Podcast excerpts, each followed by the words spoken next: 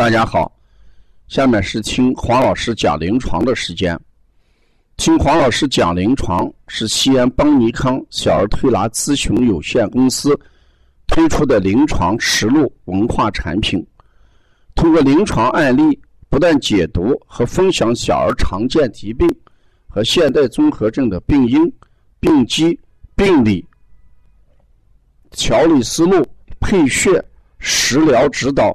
和推拿效果，更重要是通过与妈妈的沟通，从育儿、饮食习惯、家庭氛围、妈妈对待疾病的态度和选择治疗的方式、妈妈育儿的得与失等多方位剖析疾病的真相。这将对育儿妈妈和同行带来更多的思考，实现邦尼康不但用双手。创新小儿推拿技术，还要用智慧传播小儿推拿文化的企业愿景。今天我的临床讲的是，呃，教妈妈解读潮气量的一个检测。今天这个妈妈她拿着一个化验单，孩子咳嗽，呃，已经两周了，医院让做了一个潮气量检测，呃，她看不清这是什么意思。他让我跟他讲一下，他问医生啊，医生呢，呃，没有应应答他，也就没有理会他，哎，他觉得比较生气啊。他说这个医院排了那么长时间队啊，他问一个问题，人家理都不理他。我说这你要能理解，我们现在儿科大夫啊，一天要看一百多号，甚至看二百多号这个孩子，哪有时间给妈妈讲这些东西啊？呃，你也不用生气。嗯，我给你讲一讲这个潮气量是怎么回事儿。四十小孩咳嗽或者哮喘，到医院去以后嘛，我们呼吸科往往给做一个潮气量的检测。所谓潮，就是潮汐的意思，潮涨潮落，对吧？你看我们每天到下午的时候涨潮了啊，在海边玩的时候涨潮了，赶紧往后退。到早晨起来的时候，退潮了，赶紧在海边去捡贝壳。所以一涨一退为一潮。那如果这么讲的话，潮气量你也已经听明白了，就是孩子在平定的时候，一呼一吸就叫潮。也就是说，孩子平定的时候，他每次。吸入的空气和呼出的气量，把这个我们就叫什么潮气量。吸进去多少气，排出来多少气，这就叫潮气量。那潮气量往往指的就是什么？吸入的气量。那你吸入的气量如果是很大。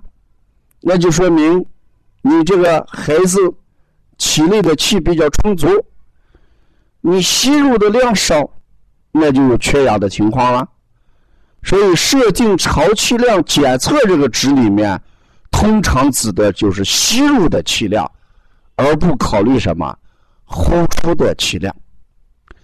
有的时候，我们为了检测你血液当中的碳酸量的碳酸的含量。也就是二氧化碳的排出彻底程度，我们潮气量检测也要参鉴定一下你呼出的气量。也就是说，潮气量指的是可以反映吸入的气量，或者也可以反映你呼出的气量。就目前而言。我们医院里面拿出来的潮气量，往往指的是吸入的气量，就看你吸进的气能不能保证你这个孩子正常的呼气量，就是气足不足的意思啊。所以我就跟妈妈讲，你看你这个孩子的潮气量是每天克。呃，正常值是每天克六到十毫升。你这个孩子的潮气量，呃，是四点七。四点七是什么概念？那小于正常值六到十毫升每天克。那四点七就代表你吸入量不足嘛？因为我刚才说潮气量是指孩子的吸入量，暂时我们医院的检测结果都是吸入量，正常值应该每天克六到十毫升，而你的值只有四点七。说明你的吸气量偏少。那吸气量偏少，那就要查一下为什么？什么原因导致你吸气量小？有没有腺样体肥大？有没有鼻甲肿大？如果腺样体肥大、鼻甲肿大、扁桃体、额窦炎，这都会导致你的吸入量减少。这时我们就要进一步分析你孩子。潮气量为什么小？那如果监测出来你潮气量小的话，那么往往就要考虑孩子可能存在一种吸气障碍啊，吸气障碍。这时候我们就要进一步检查腺样体的问题、扁桃体的问题、额窦的问题啊、鼻甲的问题。同时，我们从中医这个角度来讲，肺、司、呼吸主气。那我们就要看孩子是不是最近，呃，因为咳嗽而导致孩子肺功能降低的问题。中医还有一句话，叫什么？脾为气之主，肺呃，脾为气之源。肺为气之主，肾为气之根。所以，当一个孩子潮气量偏低的时候，我们既要关注肺，还要关注关注脾，还要关注肾。因为肺是气主吗？脾为气之源吗？肾为气之根啊。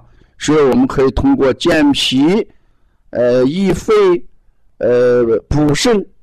这样的一些治疗方法来改变孩子的潮气量啊，所以我讲这个话题，我概括三点：第一点，我要告诉妈妈，潮气量不足，低，就是说你孩子呼进去的气少，这是潮气量反映的一个概念。第二一点，为什么你这个孩子吸进去的气少？请你进一步检测鼻甲的问题、腺样体的问题、扁桃体的问题。还有我们说的额窦炎、鼻炎的问题，进一步要检测这个问题，这是第二一点。第三一点，如果你不去检测这一点，我们从中医的角度上要考虑这个孩子肺功能的问题、脾脏功能的问题，还有肾脏功能的问题。如果我们把这些东西多管齐下，呃，来解决了，你孩子的潮气量就会上去的啊。所以我们拿到呃医院的化验单，呃，如果我们嗯，医生由于时间的问题没有很好的解读的时候，呃，我希望呃你妈妈把这个化验单拿着我们邦尼康来啊，拿到邦尼康来，让王老师呃或者我呢给大家呃把这个单子啊当着你的面嗯好好给你解读一下啊。我们邦尼康的宗旨就是探究疾病的真相啊，找出得病的原因。呃，这是我们的一个主要的宗旨。呃，只要探究了疾病的真相之后，我们说解铃还靠什么？系铃人嘛。你只要抓住了这个病因和病机，你治疗才能达到这个一定的效果，预期的效果。如果你对这个疾病是怎么得的都糊里糊涂，那你肯定治疗效果会受到影响。那我们。为什么会给大家不厌其烦的来解读化验单？我们其目的就是在解读化验单的过程当中，教给妈妈如何去给孩子配合饮食，配合家庭的一些氛围的改变，配合自己育儿的一些不好的、不适合的一些呃育儿方式的改变，通过多种方式让孩子不得病。得了病之后，很快的帮助他把病怎么样，给这个解除掉。这就是我们邦尼康的一个育儿和理疗的一个宗旨啊。所以以后咱们妈妈啊遇到西医大夫没有解读的一些化验单，你随时领着孩子到邦尼康来，我们给大家呃不厌其烦的给你一一做一解读。前前几天好多妈妈拿着这个耳朵阻抗值的检测报告呃来找我啊，呃我跟他讲我的看法跟西医大夫还略有不同，你可以把我的两点。呃，带去，我给写在他的化验单的背面。我说你拿着我这两点去跟西医大夫再沟通一下，嗯，看我说的和他的呃的是一致的还是不一致的，问题出在哪里？是不是中医跟西医的看法不一致，还是怎么一回事一句话，我们用这种方式，就是让妈妈更加明白的去给孩子该怎么样处理，就是说该。做手术还是保守治疗，让妈妈在非常明白的情况下，觉得做手术是实在没有办法的办法的时候再去做，这时候妈妈也就不留什么遗憾。否则妈妈老有遗憾，我不做行不行？不做行不行？一定要通过对化验单的解读，我们再确定一个行与不行的利弊权衡。